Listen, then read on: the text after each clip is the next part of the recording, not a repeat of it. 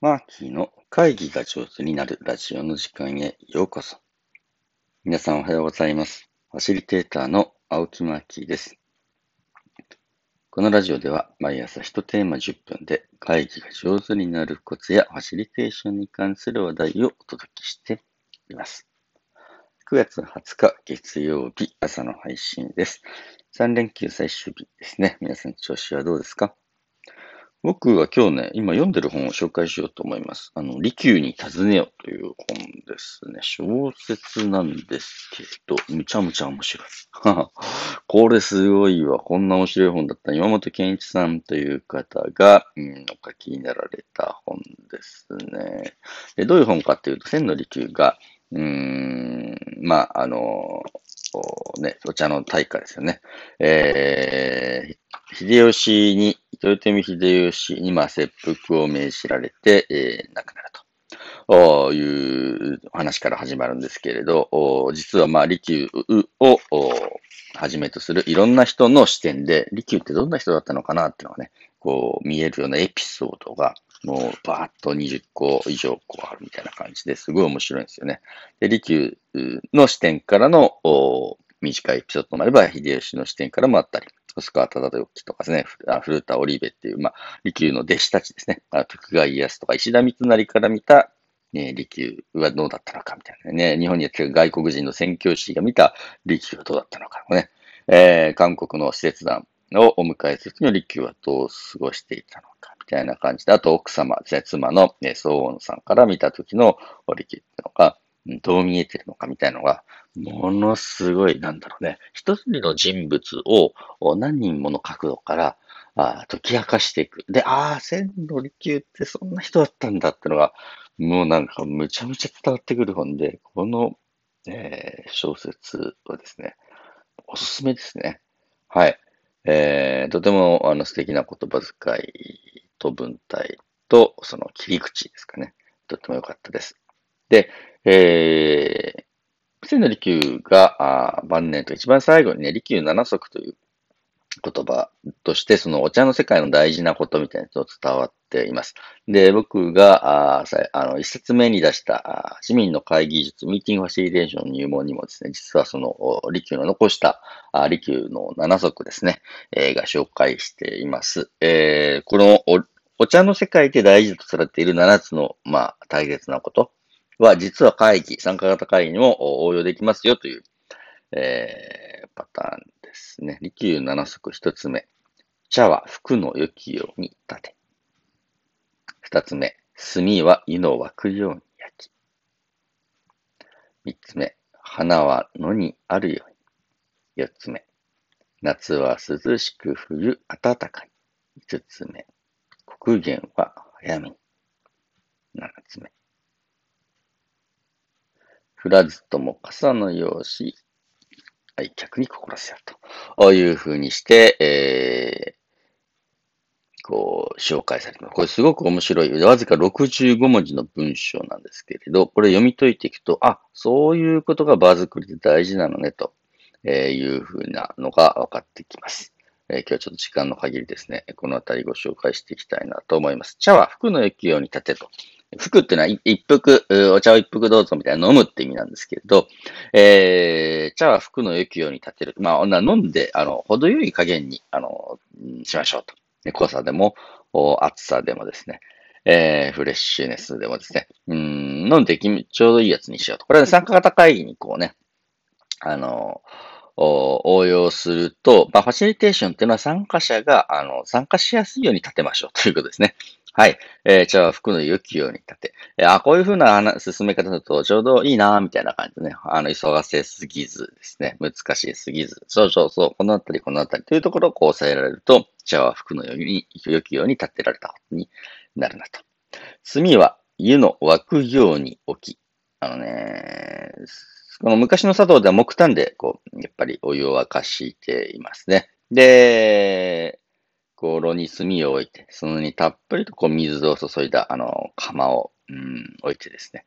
えー、一旦重たい釜を置くと、こう、炭あんまりあちこちいじるのはね、しない。だからすごく炭の初めの置き方って結構大事だと。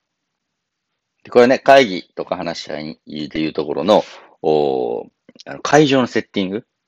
あの、リアルの会議だと、こう、椅子のしつらいみたいなものとか、机のしらいみたいなもの、途中で後から大きく変えるのは難しいなと思われる会場の基本的な使い方ですね。オンラインだと、来てみたらですね、一つの画面に4人ぶら下がってる時とか、あれ時々ありますよね。むちゃむちゃ話しにくい。ああ、墨は湯の湧くように置けなかったなと僕思ってですね。すいません。ちょっと一人一台で、えー、参加してもらえるとは助かります。みたいなことを前もってお伝えしたりしています。花は野にあるように。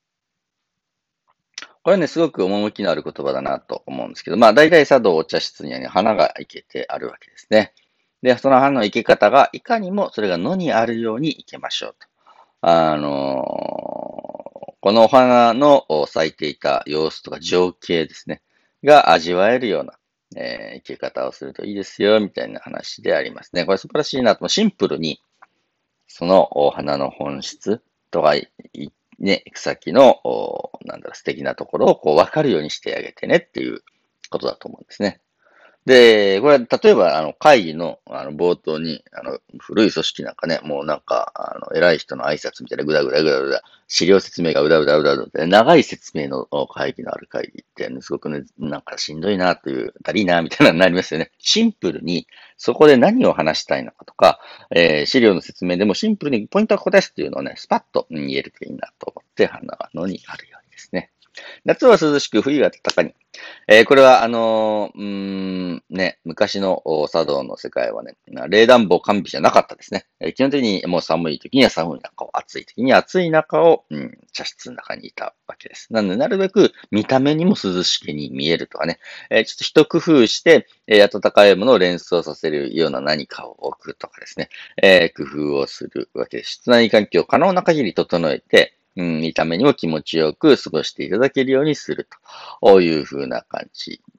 ですね。えー、まあ我々、えー、あの会議をする現代人はですね、エアコンとかついてますけど、意外とエアコンがきつすぎたりとかですね、蒸し暑い部屋にいたりとかあすることってありますよね。この室温コントロールができてない時ってありますね。まあ、こういうのもちゃんとしてあげると、やっぱりいいんだろうなと思って、まあ見た目にもですね、えー、気持ちよく感じられる一工夫入れておきたいなと思います。これはオンラインのバーチャル背景とかでもそうですね、えー、気持ちいい青空を背景にせよってやると、やっぱり気持ちよくなるなと思います。みんな見てるものに影響を受けるからですね。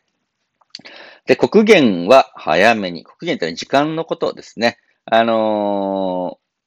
まあ、あの、サードの世界ではいつもね、準備をちゃんとして、自分の心の中の時計の針をちょっと先に進めておいて気持ちゆったり待てるように、お整えしておきましょうっていうことです。もうこれはもう、あの、会議でもほとんど同じです。えー、一つ、二つ議題があったとしても、その議題をですね、えー、なんだろうね。もう、ゆとりを持って進められるような感じの、こちらの心のゆとりの問題ですね。で、降らずとも傘の用意ということで、まあ、備えあれば売れるなし、いろんなね、トラブルが起きてもパッと対応できるように、えー、雨が降るかもしれないから、ちょっと傘整えとこうか、みたいな感じで。え、会議でもこういう道具使うかもしれないから、ちょっと整えておこうか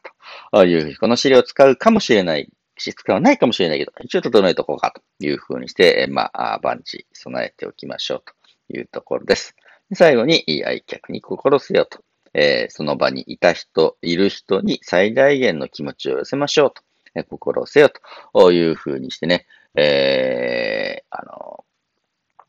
なんだろを占めております。えー、やっ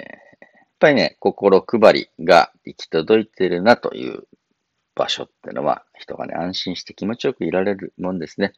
えー、というわけで今日は利休7足、えー、を受けた参加型7足と